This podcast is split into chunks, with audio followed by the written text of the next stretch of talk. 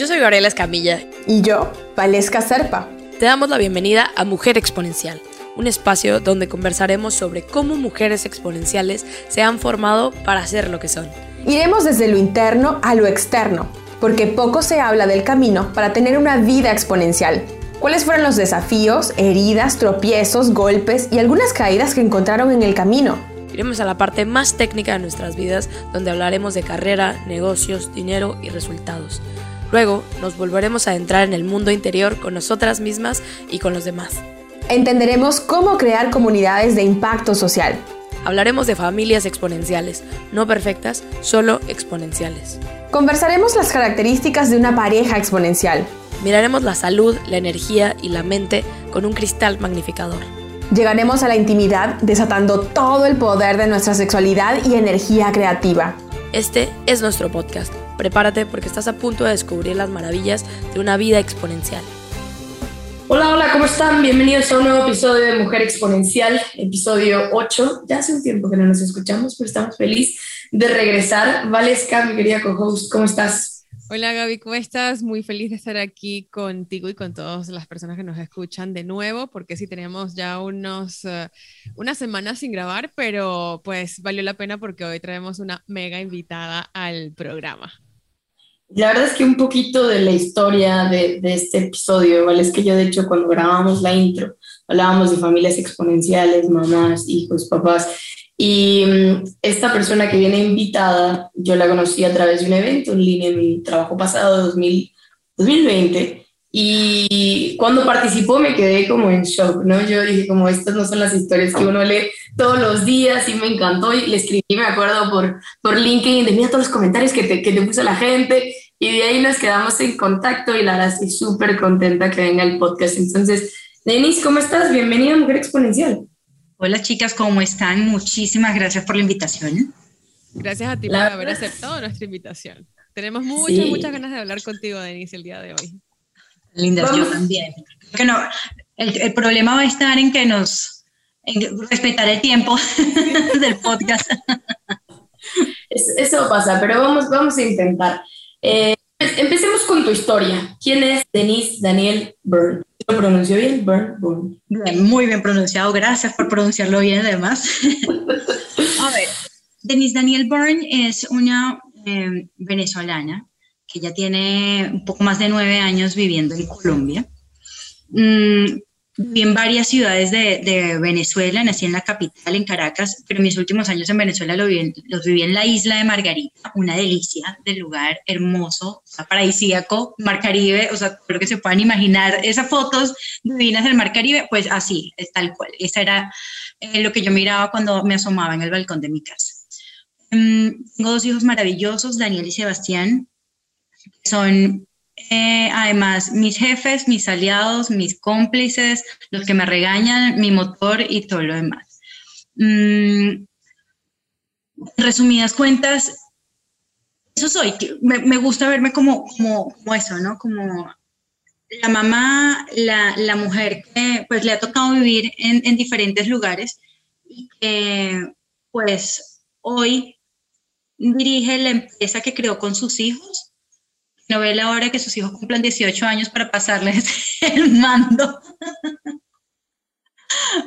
y se encarguen de todo el tema administrativo. Em, pero sí, básicamente eso es Denise, una persona que, que, le gusta soñar y que se ha ido adaptando a lo que le ha tocado en esta vida vivir y donde le ha tocado vivirla, ¿no?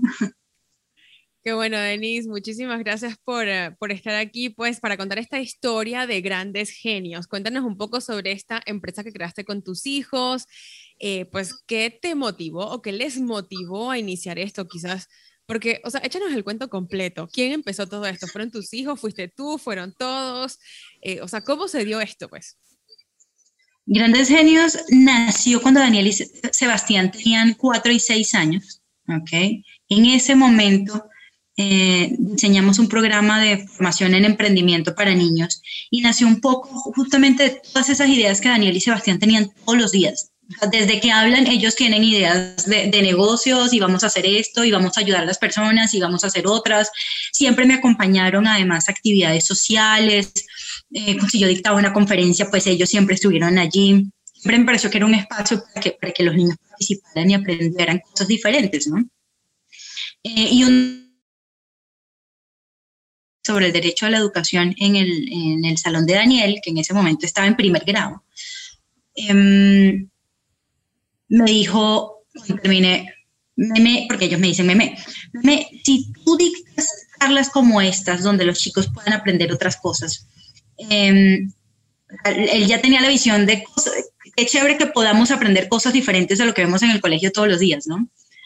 El tema era, si tú dictas charlas como estas a, a, otros niños, eh, yo al final me pongo un cartelito para recoger dinero.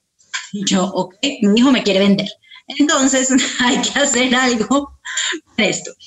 Y, y ese algo fue justamente empezar a escucharlos realmente empezar a prestarle más atención a esas ideas que ellos estaban teniendo todos los días, esos comportamientos se supone que los adultos decimos, es que los niños no tienen la disciplina para hacer tal cosa. Yo los miraba y yo decía, eso no es cierto.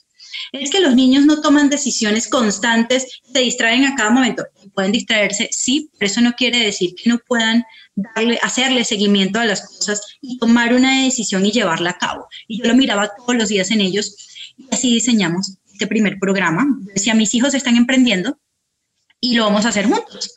Entonces ellos querían que se llamara Grandes Locos. Yo les dije, a ver, creo que mejor damos el nombre. Y después de, varias conversaciones se quedó Grandes Genios. Y hoy Grandes Genios es una empresa, una empresa donde diseñamos metodologías educativas, una empresa donde hacemos consultorías en comunicaciones, una empresa donde diseñamos experiencias de formación, damos conferencias, nos inventamos eventos de formación, workshops, talleres, no sé, nos divertimos un montón y somos definitivamente una fábrica de, de proyectos. Nosotros todos los días nos inventamos ideas nuevas y, queremos llevarlas a cabo y, y si no funcionan, no funcionaron, pero por lo menos lo intentamos. Me encanta a mí eso que desde los, o sea, cuatro años, cuatro o seis años tus hijos te decían, tengo ganas de ayudar a la gente. Ahí es donde me pongo a pensar si el contexto, o sea, de ir a conferencias les nació o ya traían dentro de ellos como esta observación de, mamá, podemos ayudar a la gente de esta manera. ¿Qué crees que hay? Yo creo que hay un poco de los dos, ¿no? Yo creo que sí hay algunas personas que nacemos con una sensibilidad mayor a, a ayudar a otros de distintas formas. Creo que no hay una sola forma de ayudar y eso siempre se lo he dicho a la gente encuentre usted la forma además en la que si quiere se sienta más cómodo, que ni siquiera se tiene que esforzar mucho. Si usted es bueno redactando, pues redacte cartas, comunicados, no sé, cuentos que ayuden a las otras personas a, entender cosas buenas, ¿no? Eh, si usted es bueno hablando, pues haga videos, de conferencias. Si usted es bueno en temas administrativos, póngase en contacto con las, las asociaciones o las comunidades que necesitan ese servicio ayúdelos. O sea, esto no se trata de, de em, que solo hay una forma de, de ayudar y, y, y, pues, ay, qué aburrido o termina siendo eh, agotador. bueno, agotador siempre pueden ser las cosas, pero cómo le damos la vuelta para, para, para disfrutar lo que estamos haciendo. Y creo que sí, también por otro lado estaba el hecho de, vincularlos a, ciertas actividades. Yo tengo muchos años trabajando con, con, organizaciones de derechos humanos y Daniel y Sebas iban conmigo a prender velitas, Daniel y Sebas iban, hay fotos de ellos muy, muy, muy chiquitos haciendo ese tipo de cosas eh, y hacían algo, si tocaba ayudar a, hacer pasar a las personas o entregarles cosas a las personas, ellos lo hacían y lo hacían con entusiasmo. Entonces creo que desde muy chiquitos eh, también tuvieron la oportunidad de poder ayudar a otros así como les digo, o sea, desde lo que podían, que a veces era sencillamente prender una velita o entregarle a alguien un volante para que tuviera información sobre algo. Ahí es donde yo me pongo a pensar como, si bien tener hijos ya es como bastante aprendizaje, ser CEO de tus hijos debe ser multiplicar, ¿no? Entonces, ¿qué te, qué te ha enseñado tu ser CEO de tus hijos en grandes genios y podrías decir como esto es lo que he aprendido.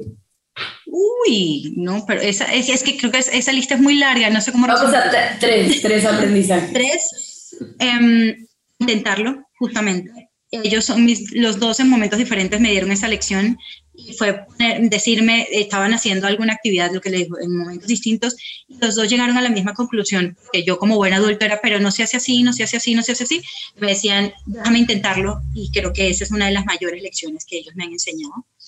La otra es que no importa lo que estemos viviendo el día de hoy, mañana puede ser diferente. Nosotros hemos pasado por cosas situaciones duras. A mí me tocó venirme primero a Colombia y estar separada de ellos un tiempo. Eh, y poder salir adelante sin importar cuál sea la situación que tengas hoy, y pensar que realmente y creer realmente de corazón que mañana puede ser distinto, esa es una lección que hemos aprendido juntos y que viene muy de ellos. Em, la otra es definitivamente adaptarme adaptarme. Mis hijos me han enseñado a eso, a que no importa dónde estemos, no importa lo que estemos haciendo, no importa los recursos con los que contemos, no importa lo que estemos viviendo, em, lo importante es aprender de eso, ver, coger lo bueno, sumárselo a lo que sigue y mm, irnos moldeando como personas eh, sobre esas cosas que estamos viviendo, ¿no? o gracias a esas cosas que estamos viviendo es realmente increíble todo esto que nos compartes y me haces pensar tantas cosas, Denise, que mm, más bien te quiero preguntar, o sea, ¿cómo es la relación con tus hijos en, en lo que a tecnología concierne? A redes sociales, a toda esta parte que pues hoy vemos que, que, se ha metido en nuestras vidas, ¿verdad? Y que por un lado ha sido algo muy bueno, pero por otro lado decimos, wow, quizás eh, pues estamos viendo niños que, que, son más bien víctimas de redes sociales, de la tecnología, ¿no? De tanto celular, tanta pantalla. Y, mm, y, y, pues los mismos padres se encuentran con desafíos porque ahora los niños lo que quieren estar es dentro de la tecnología, así como tus hijos están hoy metidos ahí, ¿no? Pero, de, o sea, tus hijos tienen quizás una, una visión más de ayudar a las personas, dar clases, conferencias, crear proyectos para, para dar a los demás, pero de repente muchos niños lo que quieren ser es influencers quiero hacer YouTube, quiero hacer un video, quiero hacer esto y ganar mucho dinero, ¿no? Entonces, ¿cómo has lidiado tú con esta parte, pues, de la tecnología y, mm, y el cómo eso puede afectarle a tus hijos? O, o quizás si te han pedido consejo también otros padres, o sea, ¿cómo, qué, ¿cuál es tu recomendación con, o cómo llevas tú toda esta parte, pues? A ver, los míos también les gusta ganar dinero, ¿no? Aclaro. Como a los hijos de otros, a los míos también. No, sí, está bien, buenísimo. Em, a ver, nosotros siempre hemos sido dispositivos en la casa. Siempre. Mis hijos han tenido cuanto aparato existe en este mundo. Eh, pero, como todo en esta vida, viene con responsabilidades. ¿Quieres jugar? Tú puedes jugar pero tienes que aprender a controlarte, tienes que aprender a manejar la situación, tienes que aprender que hay límites y, no, y tienes que aprender que no vas a pasar todo el día jugando. Ni estudiar todo el día es bueno, ni jugar todo el día es bueno, ni em, mirar videos, eh, esto todo el día es bueno, ni estar chateando con los amigos todo el día es bueno, ni estar hablando con la mamá todo el día es bueno. o sea, justamente todo, absolutamente todo el extremo es malo. Los dispositivos y la tecnología eh, a veces son satanizadas y pobrecitos no tienen la culpa. Es que los dispositivos no tienen la culpa de lo que nosotros hacemos con ellos. ¿Quiénes tenemos responsabilidad más que poner la palabra culpa? ¿Quiénes tenemos responsabilidad de lo que sucede en esa relación que tienen nuestros hijos con los dispositivos? Definitivamente los adultos. Porque nuestros hijos no deciden solos. Nuestros hijos no se compran los dispositivos solos. Nuestros hijos no se ponen los límites solos. Entonces, nuestros hijos están perdiendo ese sentido de, ese criterio que, tienen que empezar a cultivar, tenemos que empezar a cultivar los padres desde muy chiquitos en nuestros hijos, em, para que hayan procesos de control más adelante, de reflexión por parte de los mismos chicos. Porque esto no es un tema de, es que los niños pasan mucho tiempo jugando en Internet, que los adultos pasamos mucho tiempo metidos en las redes sociales. Eso tampoco es bueno. ¿Okay? Entonces, que nosotros aprendamos a tener un mejor control de, el tiempo que le dedicamos, en qué estamos invirtiendo nosotros nuestro tiempo. La conversación tiene que empezar desde muy pequeños, la tenemos que iniciar nosotros. Em, hoy en día mis hijos ya son dos adolescentes, em, la maravillosa edad de me siento grande, pero no lo soy, pero no sé qué, pero no quiero ser... O sea, como todas las familias, como todos los padres y como todos los adolescentes, tenemos conflictos, em, pero Eso no quiere decir que mis hijos no entiendan que tienen que respetar los límites que existen con el uso de la tecnología. Mi hijo mayor, Daniel, tiene 15, cumple 16 en unos meses, Sebastián acaba de cumplir 14. Yo hoy todavía les digo a Daniel y Sebastián, es el momento de apagar el portátil, es el momento de soltar el celular, es el momento de dejar la consola. puede que no les guste mucho, pero es el momento y es el momento. Esto no se vuelve una crisis familiar, como eres la peor mamá del mundo, pero eso, podré ser la peor mamá del mundo por otras cosas, pero no por eso. Mm, y en cuanto al tiempo de dedicación y el tiempo en que invierten allí, sí, pasamos no pasan solamente, pasamos mucho tiempo metidos en, eh, en Internet. Eh, pero no quiere decir que no hagamos cosas en la presencialidad. Mis hijos van a clases de judo, mis hijos van a clase de coro, a veces nos sentamos a jugar juegos de mesa, a veces cocinan conmigo, ayudan a servir la mesa, a veces también toca decirles, oigan, acuérdense que tienen que ayudar a servir la mesa, acuérdense que toca ayudar a limpiar, recuerden que a todos nos pasa. Pero cuando invertimos nuestro tiempo en Internet, intentamos que sea tiempo de calidad, intentamos que sea aprendiendo cosas. No quiere decir que nunca se diviertan y que nunca jueguen, al contrario, de hecho a veces jugamos juntos, eso está bien, pero no todo el tiempo sea viendo videos de youtubers chistosos o youtubers de videojuegos o youtubers, no sé, de gatos, o, si me hago entender, mm, sino que vean contenido de valor, compartan contenido de valor y contenido de valor es algo que le sume realmente a sus conocimientos y que le pueda sumar y aportar a otras personas.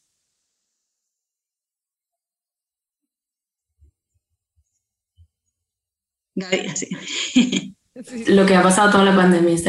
A todos. Eh, no, que, que, me gusta mucho lo que hablas de la coherencia, porque tiene total sentido, ¿no? Uno exigir que una persona no pase en la tecnología mientras yo sí paso, eh, yo tengo un hermano de 13 años, bueno, está por cumplir 14, eh, le encanta estar en Roblox, le encanta crear juegos, le encanta, pero sabes encontrar ese balance entre, bueno, el colegio y también dedicarte a crear tus juegos. Entonces, eh, más adelante vamos a platicar un poquito de, de, de, balancear, ¿no? Porque al final, como tú decías, no es tan sano estar creando tanto, no es tan sano estar jugando tanto, entonces hay que encontrar un balance.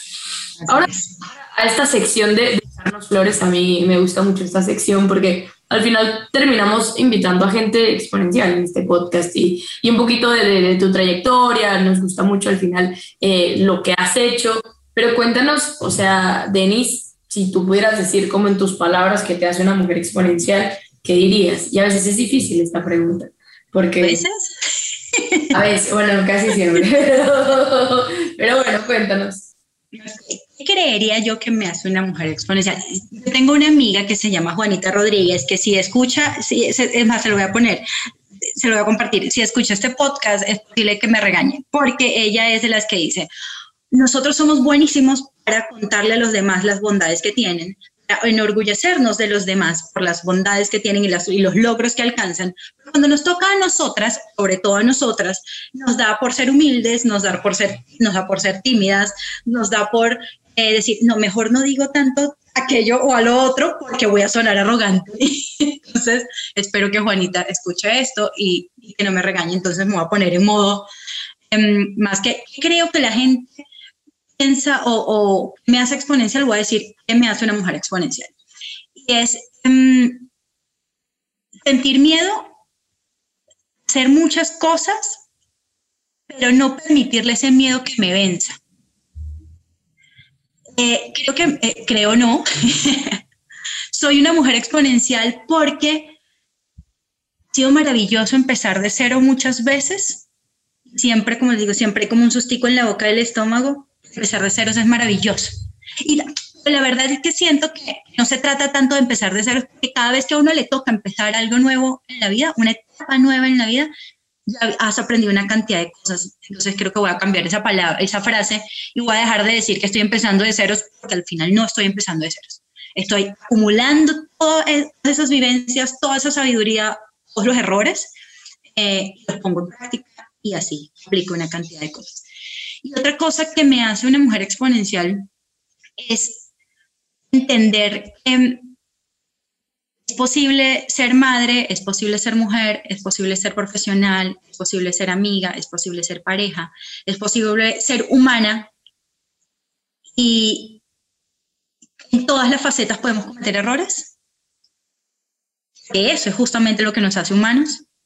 También podemos seguir mejorando y seguir puliéndonos y seguir haciendo cosas maravillosas por nosotras, nos permitan ser exponenciales en cada una de esas facetas que tenemos. Entonces, eso es lo que me hace una mujer exponencial. Me encanta. Yo creo que es una gran, gran definición al final juntar la exponencialidad con eso de ser humano, porque de eso se trata. Entre más real, más auténtico eres, más tú eres, pues más grande puede ser, ¿no? Y, mm, y, bueno, ya que no solamente eres una mujer exponencial, eres una mamá exponencial que claramente está criando hijos exponenciales, ¿cómo enfrentas tú pues esa, mm, esa cobertura mediática, todas esas flores que también le echan a tus hijos exponenciales, ¿no? Porque, y te pongo aquí un ejemplo, porque yo sé que mi mamá, y como todas las mamás, siempre se, enorgullecen de sus hijos, ¿no? Y, yo siempre tenía vergüenza. Cuando niñita yo decía que mi mamá no vaya a gritar, ¿no? Porque era así como que, es que esa es mi hija. Y yo, no, no, por favor, que no grite, ¿no? Entonces, pero ¿cómo haces tú, o sea, como mamá exponencial que estás viendo todo el, desarrollo de tus hijos, que ves sus capacidades y además les ayudas a desarrollarlas?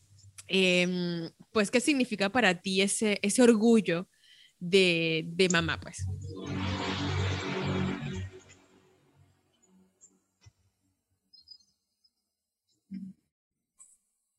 ¿Se escuchó?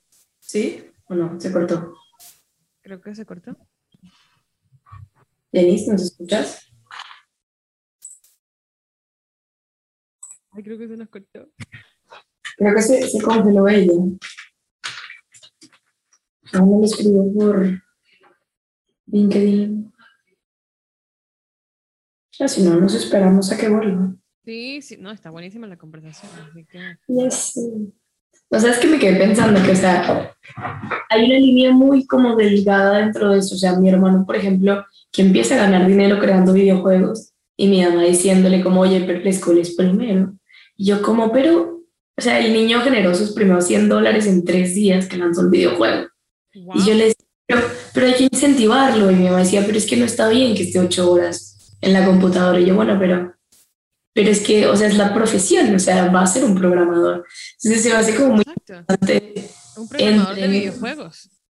O sea, entre no, o sea, un poquito no, o sea, decirle que también la escuela es importante, que bueno, el niño está en primera secundaria, tiene 13, pero también no ser tan, Claro, yo creo que quizás más bien es, es decirle, esto de por sí es un negocio desde ya.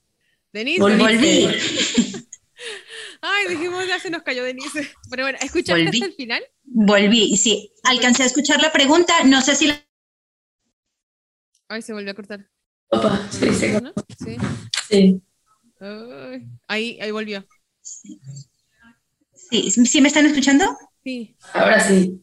Sí, es que, sigue diciendo que, que, Internet está como, como inestable. Bueno, eh, pero sí, alcancé a escuchar la pregunta que... Em, entonces, entonces vamos a darle. Entonces, sí, ah, bueno, entonces respondo. Listo. Em, bueno, a ver, ¿cómo manejo eso? Les cuento que yo soy modelo desde que tengo 16 años, ¿ok? Y algo que agradezco enormemente es que a mí eso nunca se me subió a la cabeza. Para mí nunca fue como, es que yo soy modelo y estoy por encima de el promedio de la gente. Me parece terrible. A mí no me gustaba ir a los after party porque me parecía que el culto al ego es una cosa nefasta. Ser modelo es una profesión más, así como ser médico, así como ser em, la persona de los servicios generales, así como eh, ser periodista, así como ser docente, cualquier cosa. Entonces, para mí es, sí, trabajo como modelo, me lo disfruto porque uno debería disfrutar lo que hace, independientemente de lo que haga, em, pero esto a mí no me hace realmente, esto no es lo que a mí me hace realmente una mujer especial, ¿no? O una persona diferente, o, Obviamente esa diferencia es lo que me hacía trabajar o lo que me hace trabajar eh, en eso, pero nunca me creí esa historia de que, eh, no sé, el tema de, uff, la belleza, Mira, hay, personas que me consideran bonita, hay personas que nada que ver, hay personas para las que soy horrible y está bien. O sea, entre gustos y colores, pues no hay nada que hacer. Y creo que eso me sirvió muchísimo para transmitir hijos eh, que siempre tenemos que tener los pies en la tierra. Que mm, a mis hijos los han entrevistado medios muy importantes. ¿Ok? Em, han salido en prensa literalmente en todo el planeta. Y ellos siguen siendo Daniel y Sebastián. Es más, siguen siendo Dani y Sebas, eh, los chicos que como buenos hermanos discuten acá en la casa, como buenos hermanos juegan acá en la casa, estudian, aprenden, que emprenden y hacen cosas diferentes, pero siguen siendo ellos. Salir en un medio le da visibilidad a lo que estás haciendo, se agradece porque esa visibilidad te ayuda a, tener más alcance y a veces a impactar a, a, más personas o que más personas sepan lo que estás haciendo y se sumen y te ayuden. Pero no es eso lo que te hace especial y no es eso lo que te hace diferente. Entonces, dentro de casa siempre lo hemos manejado como muy bien. Es, o sea, el ego, cuidado con eso, que salgas en un medio, una vez más, no te hace la persona más importante del mundo. Te hace visible, pero no importante. Uno puede salir en un medio por distintas razones y eso lo sabemos todos. A veces es como, no, definitivamente era mejor no salir en el medio. Em, eso, digamos que dentro de casa. Y por fuera, ha sido interesante porque, digamos que las personas en muy buena medida respetan a Daniel y Sebastián. Eh, la mayoría de los comentarios son buenos, son sanos, son agradables hacia Daniel y Sebastián. Solo una vez en, una entrevista vi unos comentarios no tan chéveres. Ellos estaban hablando sobre el tema de homeschooling eh, y alguien y varias personas, alguien no, varias personas hicieron comentarios como, no, pero es que a ellos se les nota el dinero y claro, lo tienen todo. Y yo decía, si esta gente supiera que este mes no tenemos para el arriendo, ¿qué? Si esta gente supiera que nosotros literalmente hemos tenido momentos en los que hemos tenido que vivir arrimados en casa de amigos porque no hemos tenido dónde vivir. Que una vez estamos tan graves de plata que unas amigas hicieron una vaca para que hiciéramos mercado. Es que el tema de que mis hijos se vean educados no es un tema de dinero, es un tema de dedicación, es un tema de que le hemos metido el corazón a su educación. ¿Ok? Eh, pero esos han sido los únicos comentarios feos que he visto eh, en relación a ellos. Normalmente han sido muy buenos. En cuanto a los medios, que esa es otra parte divertida, eh, ha pasado algo y es que muchos medios tienen una muy mala práctica y voy a aprovechar este espacio para contarles a muchas personas eso. Y es que los medios te dan un contrato o un release o una hojita donde tú firmas el tema de los derechos. Y la gran mayoría de los medios pretende que yo firme los derechos de mis hijos de aquí a la eternidad para todo lo que ellos quieran usar. La imagen, la voz, el video, lo que sea, las frases de mis hijos. Eh, y de hecho ha habido un par de ocasiones en las que querían, les pongo un ejemplo, querían hacer un documental sobre nuestra vida. Un documental que iba a salir, o sea, en todo el planeta. Y al final yo les dije, ¿saben qué? Mire, mejor no yo firmo por mí. Yo soy responsable de mi imagen eh, y yo al final decido si quiero salir el resto de mi vida en un documental o no. Pero mis hijos hoy dependen de mi firma, pero puede que mañana no quieran salir allí. Pueden que mañana, puede que mañana no estén de acuerdo con salir en, ese medio, en, contando esa historia, por la razón que sea. Yo no puedo firmar por mis hijos, eh, no, puedo ceder los derechos de imagen de mis hijos de aquí a la eternidad a medios en lo que a veces dicen, no, es que para cosas comerciales, no sé qué, no. O sea, em, y con los medios eso ha sido bastante delicado. La gran mayoría ha logrado entender que no va a pasar. Denise no firma los derechos absolutos de sus hijos para absolutamente nada, porque no es mi vida, es la de ellos y la respeto. O sea, em, y eso ha sido un poco esa, como esa relación entre los medios, esa justamente esa exposición y, esa, y eso de ser exponencial para, para ellos mm, ha sido un gran aprendizaje también para, para todos. Eh, que hay que ser muy cuidadosos con eso. Tener que cuidar hasta dónde puedo tomar decisiones por ellos. Exactamente. Hay unas que, que en algún momento van a cambiar. Ahora, creo que todas, todas de aquí en algún momento hemos sentido esta, esta chispa, este llamado, yo le llamo mi curiosidad, eh, por hacer las cosas, ¿no? Es, ese llamado. Entonces, no sé si tú le pones nombre, le pones como, ah, esto me movió en estos años, ahora me mueve esto. ¿Qué te mueve a ti? Mira, sin robarte la palabra, yo también digo que sencillamente soy muy curiosa. Me gusta ser curiosa. Siempre he sido curiosa. Desde muy chiquita, desde que recuerdo, desde que tengo memoria, eh, he sido muy curiosa. Y esa curiosidad es la que me ha llevado a aprender tantas cosas. Yo he hecho cursos hasta de crítica de cine. He hecho cursos de tejer en, PVC. He hecho cursos de pastelería. He hecho cursos de estrategias de marketing digital, de em, modelos de negocios, de big data, de toma de decisiones a través de los datos. No sé si hago entender. Soy un poco de todo. Gente curiosa. Y al final es como, cómo puedo unir una cosa con la otra y, ha sido muy divertido.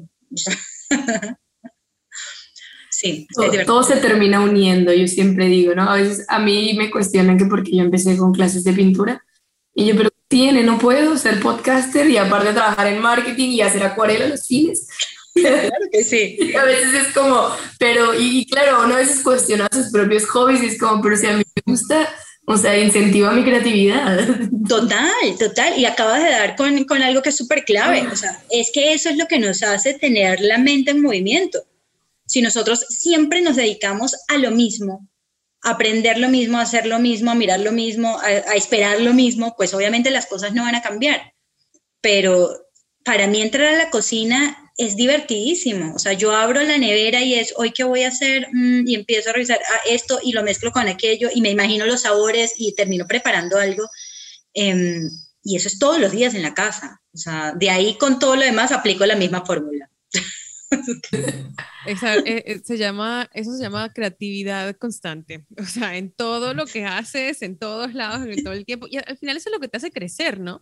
Cuando te estás nutriendo de cosas nuevas, de distintas disciplinas, eh, y lo vas juntando pues a tu trabajo, a lo que te dedicas, ahí es cuando realmente logramos estos crecimientos exponenciales. Yo lo llamo así, ¿no? Y, y, es justamente lo que nos lleva a tener impacto. Y justamente eso queremos hablar ahora, Denise, del impacto. ¿Cuál podrías decir tú que es el aporte que entregas en tus proyectos, eh, bueno, tú y tus hijos, ¿no? Que ustedes entregan en sus proyectos, en todas las iniciativas que hacen, en todos los, clientes que tienen, los, niños a quienes también sirven. O sea, ¿qué, es, ¿cuál es ese mayor aporte que ustedes dan? Hmm.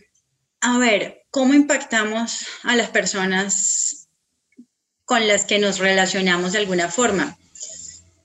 No sé, creo que hay varias, creo que lo, hacemos de, varias maneras. Una, demostrando que no importa la edad, no importa a qué te dediques, puedes sumar.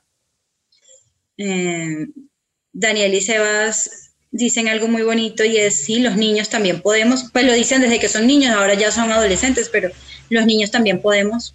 Y es porque no nos preguntan cosas, siempre se han cuestionado eso, ¿no? Em, y eso creo que es otra cosa que sumamos, y es el enseñarle a las personas a cuestionar ciertas cosas, ¿no? El hecho de que em, la educación tenga muchos años dándose como se está dando o impartiéndose como se está impartiendo, no quiere decir que esté bien. Sencillamente dice que hay muchos, tenemos muchos años haciendo lo mismo. ¿Ok? Em, que em, en una empresa eh, algo haya funcionado y se tenga muchos años eh, con esa práctica, no quiere decir que esté del todo bien. Quiere decir una vez más que tenemos muchos años haciendo eso. Y eso aplica para todo, aplica para la cultura, aplica para la tecnología, aplica para el vivir. Entonces, eso es un poco lo que le imprimimos a, lo que hacemos, es inténtelo, cuestione lo que está haciendo, déle la vuelta, pregunte, sea curioso. Em, y vea qué pasa, vea qué pasa, vea qué pasa si cambia un segundo su forma de pensar veas qué pasa si cambia la metodología. Para nosotros, mientras más raro sea aprender, mejor.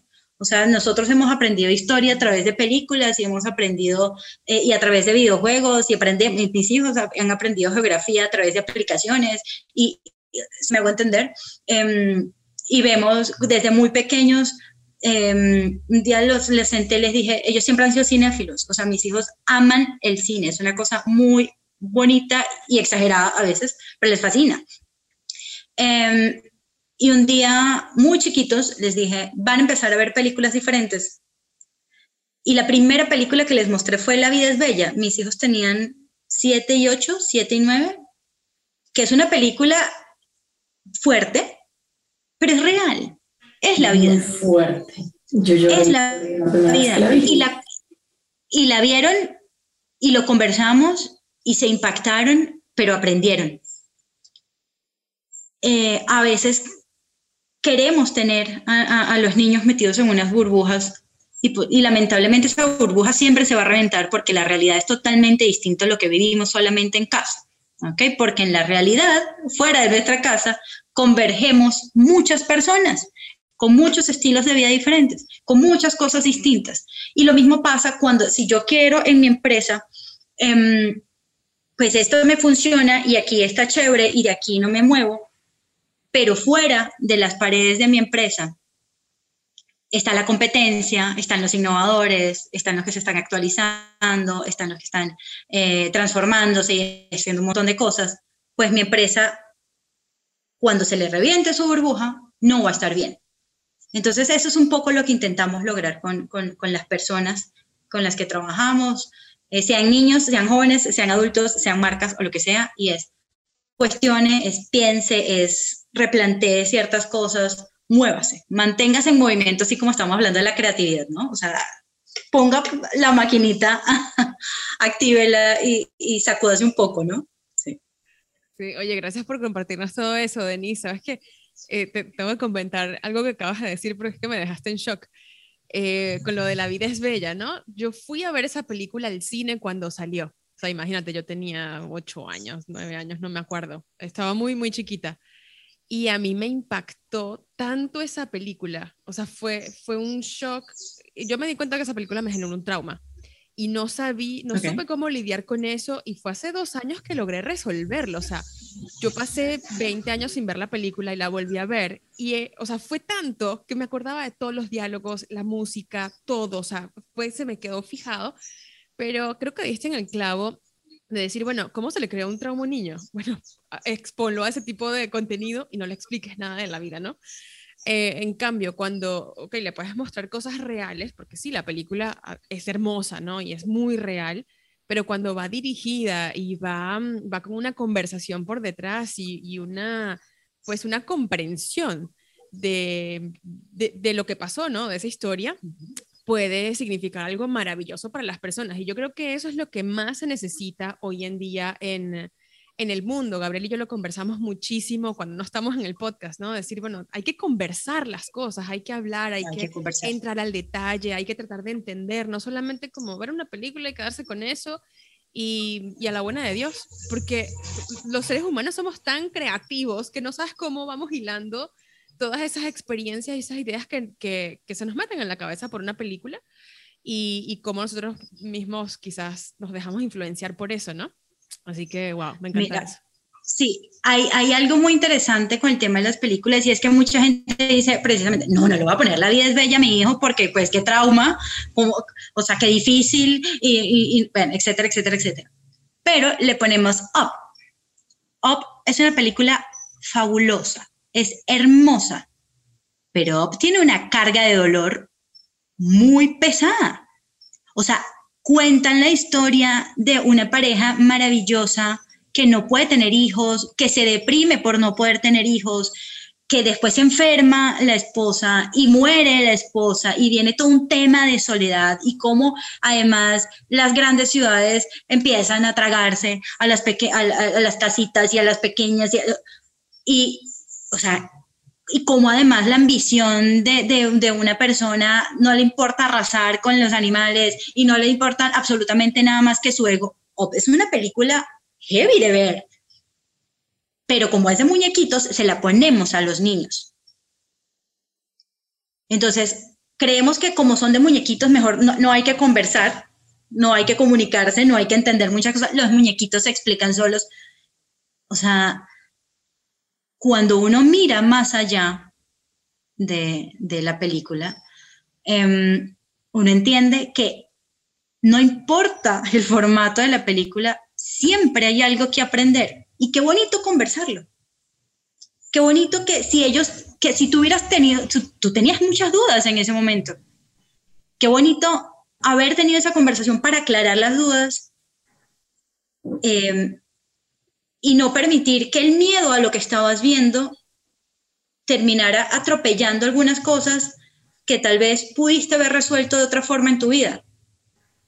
Eh, y yo no estoy diciendo que nosotros estemos haciendo las cosas perfectamente, ¿no? O sea, ese es nuestro estilo de vida, pero sí creo que, que eso de justamente de cuestionarnos, de mm, si mis hijos pueden ver uno, no sé, Dragon Ball y unos muñecos que se están matando y se están golpeando, y pues entienden otras cosas, ¿no? Porque además el, a, a los personajes de ficción pues no les pasa nada, pero es que cuando tú miras La vida es bella y miras los mismos golpes y miras todo eso, es que si golpea, sí pasa. Entonces, el rayo o el kamehameha o lo que disparen, la bola de fuego, lo que sea, los muñecos no afecta, pero un disparo sí. Entonces, esa conversación es sumamente importante, sumamente importante. No importa que esté viendo Candy Candy. O sea, Valesca, sabe. que yo no me quise ver Op por mucho tiempo. O sea, de hecho, yo Op la vi este año, si no estoy mal, como por ahí de febrero o marzo, porque le dije, como ya compré Disney Plus, voy a ver todas las de Pixar que nunca vi, que sabía que se las veía y iba a llorar. O sea, no tenía ni dos minutos y yo llorando. Y mis hermanas de como Gabito lloras con todo. Y yo, bueno, pero déjenme. O sea, es una historia muy triste, déjenme llorar. Sí, sí. O sea, es como en cinco minutos de la película toda una vida a pasar. Entonces, eh, creo, que, creo que la apertura al diálogo sobre las películas, que por lo menos ella y yo lo hacemos, eh, mis hermanas también, pero quería comentar sobre algo muy interesante porque es algo que, que hablé hace dos semanas sobre la resistencia a los cambios y me gusta mucho que ustedes tengan esta mentalidad de apertura a que las cosas no sean igual, porque lo vemos en el trabajo, lo vemos en la gente. Si bien todo el mundo dice que la única constante es el cambio, también es la resistencia. O sea, hay, hay, un artículo que después te voy a compartir que es como las 50 razones por las que la gente no cambia.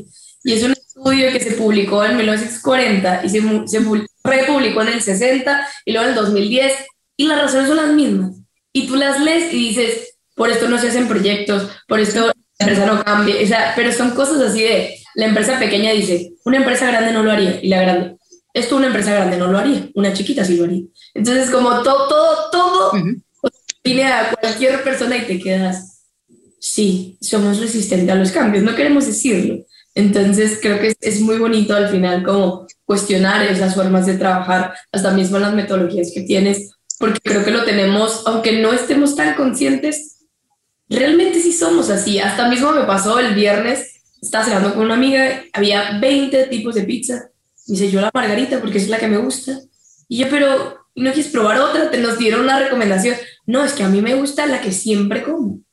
Y yo, bueno, pidamos mitad la tuya, mitad la nueva, para que pruebes algo nuevo. Era como resistente, pero bueno, está bien, te voy a dar el beneficio de la duda. Entonces, hasta ese tipo de cosas tan pequeñas como la comida, nos mostramos resistentes. Total, total. O sea, y ahí, y ahí eh, dices algo muy, muy, muy importante, lo que vas a decir, hasta, hasta en eso, o sea, hasta en la comida, porque la comida termina siendo un hasta porque es cotidiano, porque se vuelve el día a día, porque yo al final termino comiendo, los niños terminan comiendo papitas todo el día, esa discusión yo le he tenido con un montón de gente. Eh, ay, es que a los niños les gustan eh, las papitas, a los niños les gustan las papitas porque ustedes solo le dan papitas. O sea, ¿tú crees que a mis hijos tampoco al principio les gustaban todas las cosas? Hoy mis hijos comen literalmente hasta piedras. Si les sirvo piedra en salsa, posiblemente se las comen. Em, y a veces todavía es como, uy, pero es que yo no quiero probar eso, pero lo vas a probar. Y nos toca a todos probarlo. O sea, ni nos conocemos todos los sabores del mundo, ni nos conocemos todas las soluciones del mundo, ni nos conocemos todas las cosas del mundo. Y es maravilloso no conocerlo todo. Eso es lo que nos permite sorprendernos además. Em, y cuando cambiamos algo decimos, oh, mira, es que era más fácil, o oh, sencillamente es diferente. No importa que te demores más, pero estás haciendo un camino diferente. Total, nosotros a veces apostamos entre familia, como 20 pesos que no pruebas esto nuevo. Y a veces es como, bueno, está bien, voy a probar. Porque es como súper difícil a veces, como yo traigo, ah, compré tallarines y mi familia es como, mmm, Gaby le gustan las cosas raras y bueno, pruébelo, pruébelo. Feliz aquí en la casa, Gaby. es que a mí, a mí, me gusta mucho probar, pero me cuesta que mi familia al final como pero por ese miedo, o sea, por ese, por ese miedo a lo, lo desconocido. Ahora, me gustaría que pasáramos de tema, este tema me encanta, de hecho, creo que, y ya le dije a Valesca que es parte casi creo que de nuevas amistades que, que sale esa pregunta, eh, la discusión entre éxito e impacto. Hay personas que trabajan por éxito, otras por impacto. ¿Por cuál trabajas tú? Para ti, ¿cuál es la diferencia? ¿Cómo le entiendes? Yo estoy segurísima de que trabajo por las dos cosas. ¿Ok? Eh, creo que uno no tiene por qué escoger entre éxito e impacto. El éxito es muy relativo, el éxito depende de cada persona, es algo muy personal. Yo me puedo sentir exitosa eh, con mi estilo de vida, de hecho me lo siento exitosa con mi estilo de vida. Vivo en una ciudad pequeña donde podemos trabajar em, y generar impacto en todo el mundo. Nosotros tenemos clientes en otros países, nosotros tenemos proyectos donde tenemos chicos de otros países. Em, el año pasado hicimos un evento que se llama Digital Transforma, que en 2019 nació como un proyecto presencial acá en Socorro.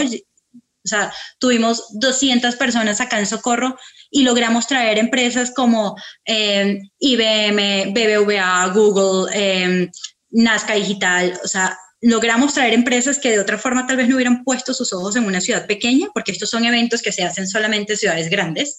Y nosotros dijimos, lo vamos a hacer acá en Socorro.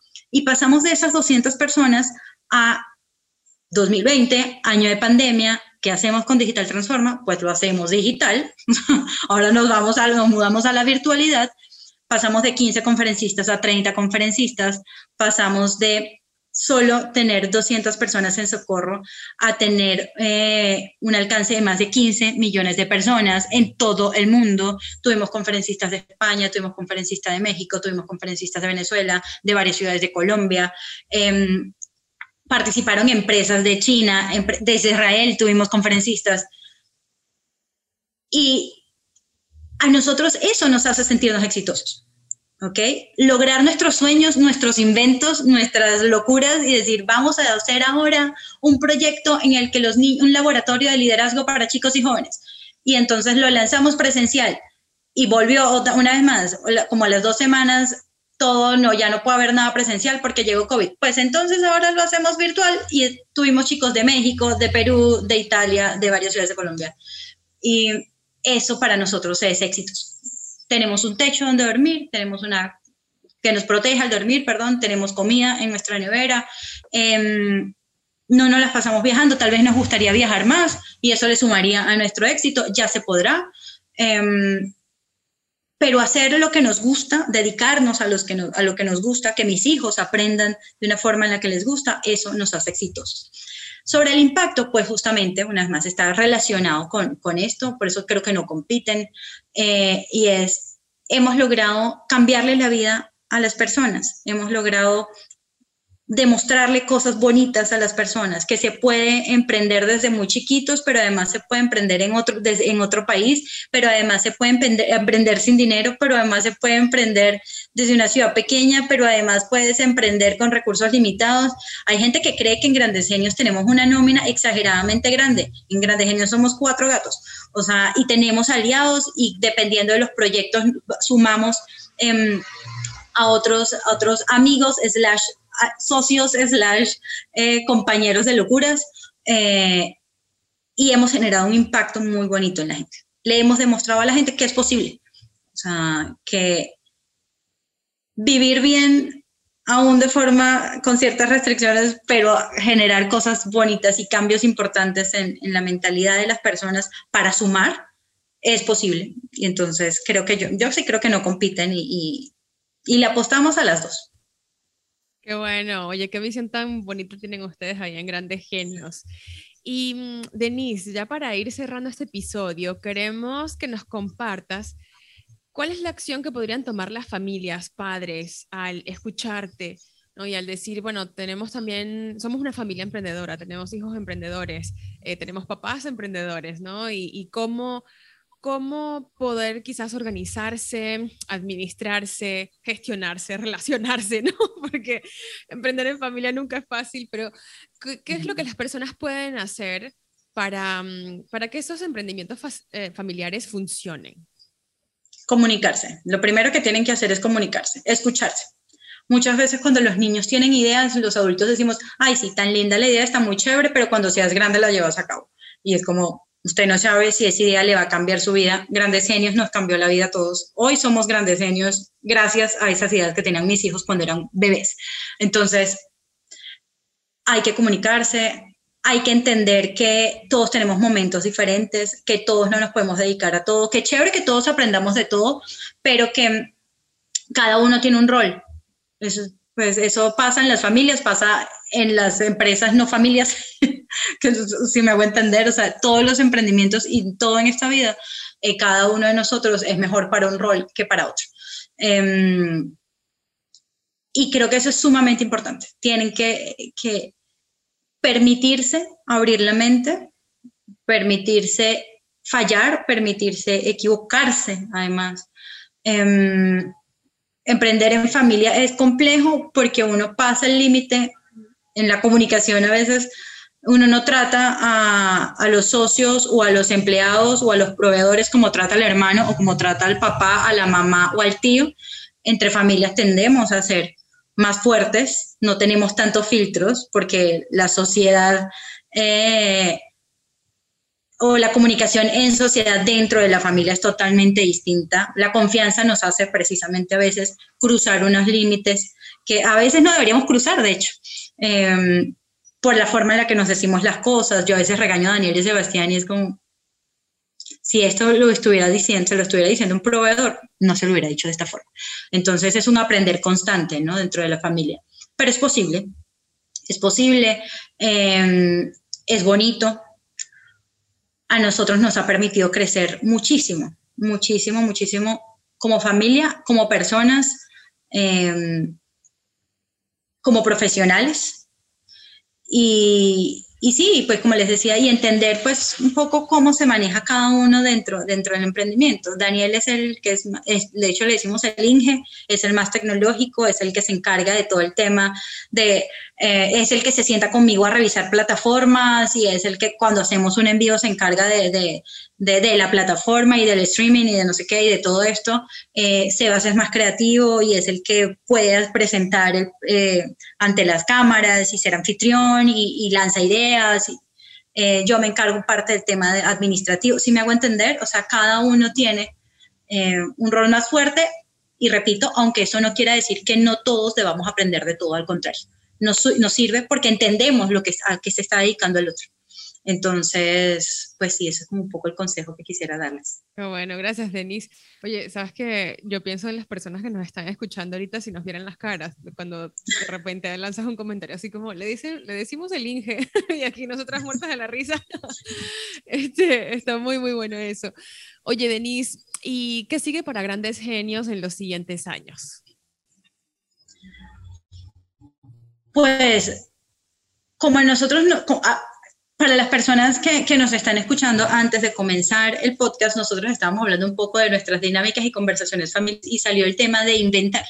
Entonces, em, a nosotros nos encanta inventar. Por ahí alguien decía que en su familia el inventar aparentemente creían que no era bueno y han ido, descubierto, y han ido descubriendo que sí. eh, nosotros inventamos mucho y nos fascina. Es parte de nuestro estilo de vida. Eh, y tanto como que a futuro creo que se vienen muchas cosas, pero es que ya estamos trabajando justamente en ese futuro. Entonces, em, digamos que en este momento hicimos un, lanzamos, acabamos de lanzar una serie que se llama El Dato Seguro, es una serie sobre seguridad en la red. Daniel y Sebastián son eh, los hosts de, de, la serie y es una serie que hicimos de la mano con Google, em, justamente para mostrarle a los chicos, a las familias, a los padres, a todo el mundo que hay que cuidarse en un lenguaje en el que los jóvenes lo entienden porque es de tú a tú, no somos los adultos diciéndole a los chicos, es que tienes que tener cuidado en Internet y los chicos como que pereza mi mamá diciéndome eso todos los días, aquí es un Daniel y Sebastián diciéndole a, a sus amigos a través de la pantalla, nos tenemos que cuidar. Entonces es un proyecto muy bonito, faltan unos episodios por, por, lanzarse, así que pues bonito que lo vean, que lo compartan, que lo conversen, en fin, que es para eso. Mm, estamos eh, trabajando en, en otro proyecto muy interesante, que es, el Gran Emprendimiento y Creatividad. Eh, recibimos el aval de Cocrea y, pues estamos ahorita justamente como en la parte de, de, de pues, de recaudar los fondos para, para, para, el proyecto. Seguro se me está olvidando algo, pues las otras ediciones del Digital Transforma, que ya se volvió eh, un tema institucional para nosotros, todos los años hacemos Digital Transforma. Ahorita 7, 8 y 9 de julio vamos a, tener la tercera edición de, Digital Transforma eh, y va a estar muy chévere. Em, y pues nos vemos como siguiendo, sin que suene conformista, siguiendo haciendo esas cosas que estamos haciendo, pero imprimiéndole más curiosidad, o sea, viendo cómo las podemos mejorar, viendo cómo podemos, em, no sé, seguir construyendo cosas maravillosas. Obviamente también nos vemos inventando cosas nuevas.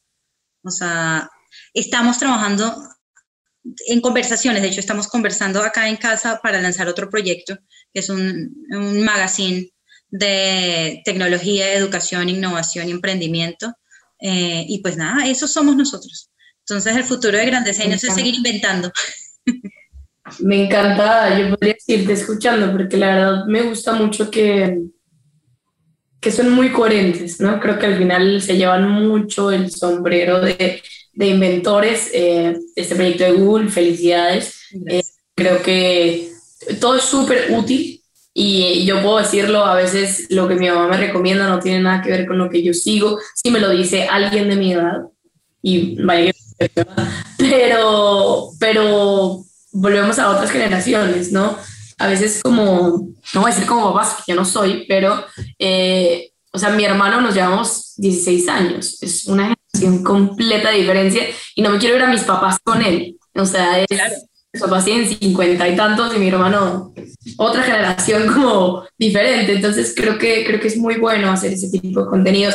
Pero bueno, eh, pues muchísimas gracias. La verdad es que este episodio ha sido fantástico. Yo a mis hijos, que no me corta, yo dura tres horas y media este Sí, Entonces, yo creo que como siempre, Gabriela, que es así como que quiero decir algo, pero no, mejor no lo digo porque si no, no vamos a terminar nunca el episodio. No, pero, pero luego yo creo que sería bueno después de un tiempo entrevistarte de nuevo. Este, creo que creo que hay mucho hay mucho por contar y de verdad qué, qué ejemplo que tengas los hijos que tienes realmente muy muy bonita la historia de, de, de, cómo juntos lo han podido lograr yo creo que mucho o sea esa frase latina de, de no hagas negocios con familia o sea, todos conocemos y creo que, o sea, vuelvo desde la perspectiva de donde lo veas, depende de la experiencia que tienes. Entonces, por último, me gustaría, si quieren saber más de, de grandes genios, eh, ¿dónde pueden conectarse contigo y con tus hijos? Pues pueden buscar en, y que pueden buscar en Google, así parece comercial, eh, no, pueden buscarnos en www.grandesgenios.co también tenemos www.grandesceniosu.co, que es el, el, el, sitio web de, de Grandes Genios U, la Universidad de Niños para Niños. Y en redes sociales aparecemos como Grandes Genios o Grandes Genios U. Somos fáciles de encontrar, no tienen excusa, no tienen excusa para decir que no nos encontraron. Ya te vamos a Denise. Oye, pues muchísimas gracias por darte este espacio. Gracias, Valesca a todos. Bueno, les no dar como un, aviso final. Bueno, sí, solamente eh, agradecerte, Denise. Creo que la conversación ha sido muy enriquecedora, no solamente pues para Gabriel y para mí, creo que las personas que vayan a, escuchar este mm, episodio, pues sea que tengan hijos ya grandes o chiquititos que quieran emprender, creo que va a ser, eh, va a ser muy útil, sobre todo para, para, generar cambios y quizás bajar un poquito la resistencia en esta sociedad, ¿no? En todo lo que tiene que ver con educación. Así que pues súper contenta de haberte tenido aquí en el podcast. Gracias eh, por esta hermosa conversación. Gracias, Denise, otra vez. Este, pues a todos, muchísimas gracias por, por estar con nosotros en este episodio. Otra vez, Denise, yo creo que ya te dije gracias otra vez, muchas veces. Pero pues nos vemos todos en el próximo episodio. Que estén muy bien. Gracias, chicas. Y gracias a todos los que van a escuchar el episodio.